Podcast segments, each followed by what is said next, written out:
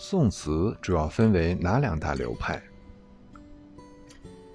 宋词始于唐，兴于五代，盛于两宋，故称宋词。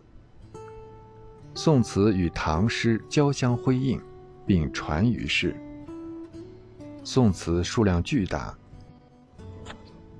全宋词共收录词人一千三百三十多人，作品一万九千九百多首。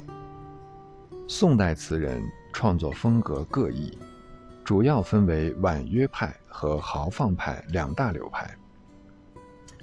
婉约派因其词委婉柔美而得名，代表人物柳永，擅长慢词长调创作，多反映市民生活。女词人李清照继承了柳词风格，其词委婉含蓄，清新淡雅。亦被视为婉约派正宗。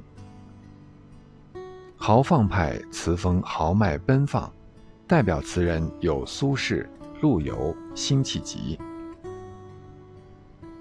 另有周邦彦、姜夔等词人所作的词藻功力、音律典雅的格律词，在宋词中亦占有一隅之地。